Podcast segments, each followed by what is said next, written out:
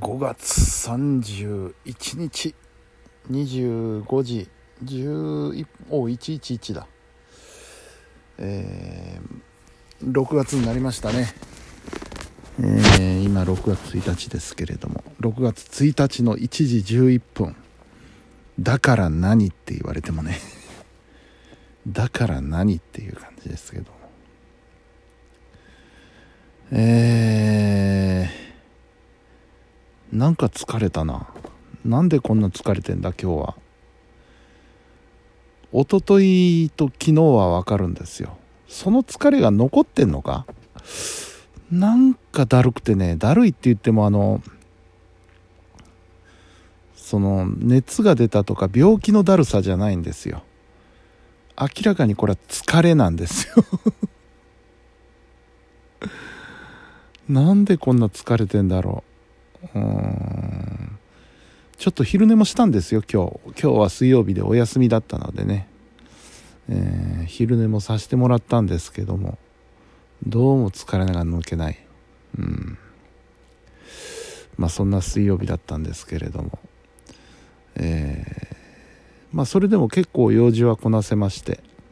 仕事はなかったんですけど仕事がないからこそね。今日のうちにやってやれってものがいろいろあって、えー、FM 配報の番組も2本仕上げましたし。2本 ?3 本 ?3 本だ。うん3本仕上げました。うん。まあそれなりにやるべきことはできたかなとは思うんですけれども。どうもなんか実感というか達成感がない。妙に疲れてしまってますのでね。うん。明日は木曜日ということでね、えー、ちょっと仕事に出なきゃいけない。あの月頭ですのでね月頭の処理をするためにまあ2時間ぐらいありゃ終わるだろうなという仕事に出なきゃならないぐらいで基本のんびりかな明日は。のんびりさせてもらおうかな。買い物も行きたいなちょっと。ちょっと食べるもんが減ってきたなっていう。冷蔵庫が空いてきたなっていう感じがしますので。買い物にも行きたいんですけど。うん。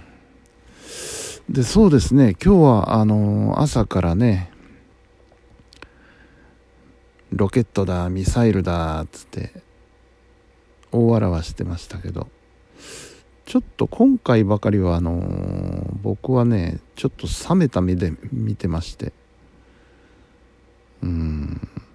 そんなにうん。まあ危険が全くないといえばないことはないんでしょうけどそこまで大騒ぎすることなのかなっていう。うん。NHK なんかあの第一報が飛んでからあれが6時過ぎぐらいでしたか6時半前後ぐらいですよね。11時ぐらいまでその臨時ニュースやってましたからね。よくそれだけ同じことが繰り返し喋れるなっていう。で映像もなんかねあの今の沖縄のどこだっけ？那覇だっけ那覇市内かどっかの模様ですって言って空を映してるんですけど何が映ってるわけでもなく普通の風景なわけですよ。でそんなのを繰り返し見せられたってね何なんだそりゃっていううんでまああの北朝鮮という国が信用できないっていうのはまあ分かるんですけど分かるんですけどそれにしたって一応表向きね、通告もして衛星だっつって飛ばしてるわけでしょ。警戒はそりゃすりゃいいと思いますけど国民に対してああしろこうしろって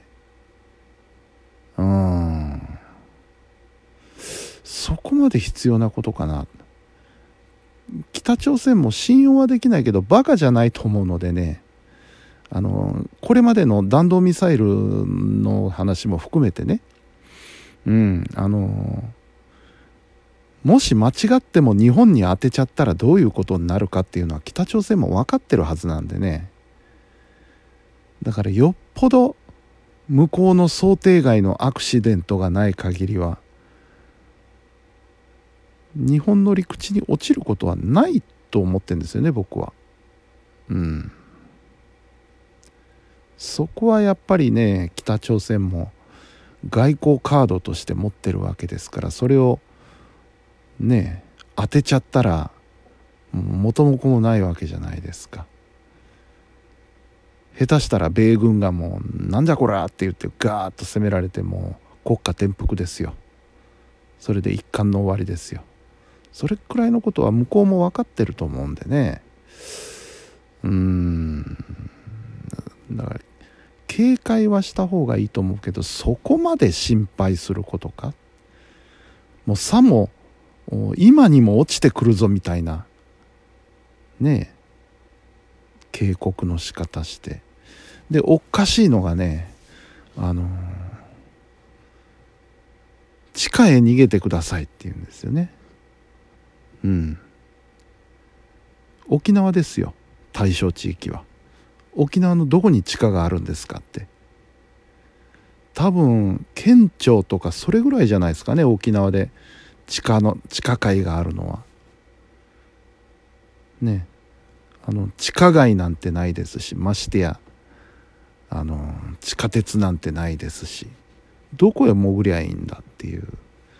いうことを考えて喋ってないなっていうのがもう明らかなんですよテレビに関しては。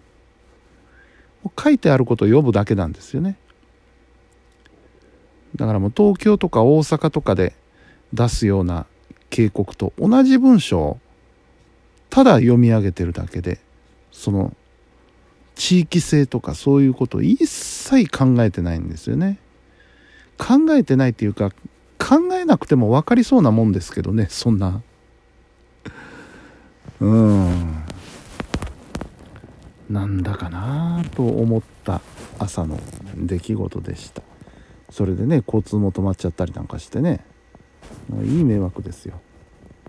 であの沖縄 SNS でね沖縄に住んでる友達も言ってたんですけど。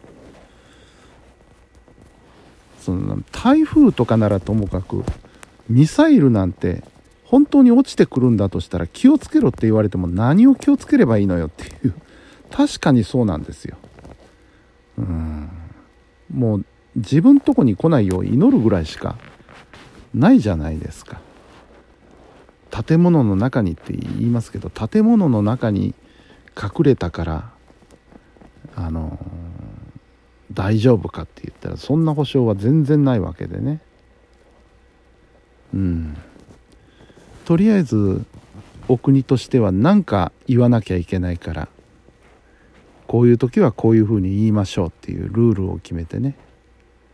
やることはやりましたよと。ね。無策だとか言われないように防衛線を張ってるだけのような気がしますよね。うん。でそこまで言うんだったらねあのシェルター作りなさいよっていうんです。まあ沖縄はねちょっとねあのー、地面を掘るのが難しい 事情もあるんですけどね。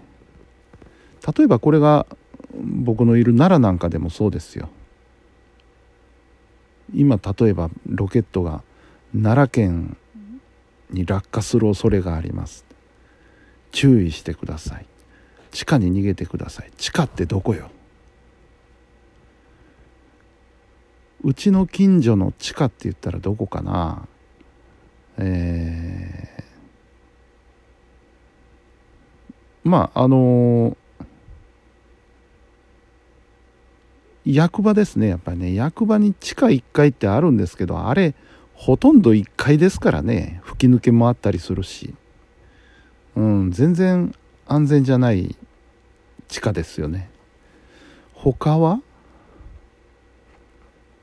他は？街の中にはもうないな地下っていうのは。地下に潜れるようなところは。ない。全然ない。で王子に行ったとしても王子リーベル王子に地下ってありますけど西館の地下だったらまだちょっと大丈夫なのかしら。大丈夫なこともないだろうけどまだ頑丈な方かな。東館の地下は完全にあれは1階ですからね。あの前の FM 配報のスタジオのあるところ。うん。もう思いっきり吹き抜けで外とつながってますからもうあれは1階なんですよ。そんな風にね地下に逃げろって言われたって逃げられないところの方が多いんじゃないですか。うん。だったらシェルター作れよって話ですよね。そこまで言うんなら。うん。なんかねもうやっつけ仕事なんですね。こういうこともね。というわけで、えー、今日のお休みトークは半分以上愚痴で終わりました。まあたまにはこういうこともあってもよかろうてって感じですね。はい。じゃあ明日も頑張りましょうっていうか明日はちょっとゆっくりさせてもらいます。はい、えー、本日も皆さんお疲れ様でした。それではおやすみなさい。